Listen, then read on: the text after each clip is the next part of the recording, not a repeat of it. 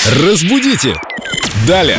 Небольшая преамбула. У нас есть коллега, который по пятницам всегда заходит в студию, открывает дверь и со счастливым лицом говорит «Пятница!» Ребята, поздравляю! С нами Виктория Полякова, культуролог, знаток русского языка, и Вику тут спрашивают, а что означает выражение «семь пятниц на неделе»? Вот бы вообще иметь такую неделю, семь пятниц. Я обожаю пятницы. Вика, правда, что означает это выражение? У него, кстати, очень интересное происхождение. Раньше пятница была свободным от работы днем, да, порадуемся за те времена, и это был, как следствие, базарный день.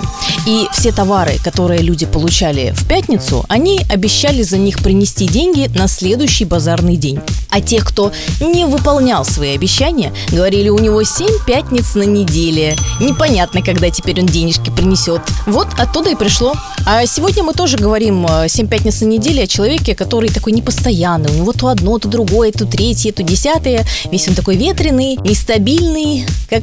Все мы близнецы. А вот это да, вот это верно. Обособились. На вас всегда есть лев. Да, Вот тут два близнеца и лев в студии.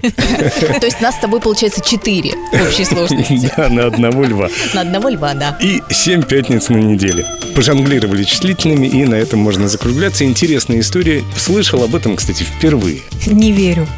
Как Станиславский.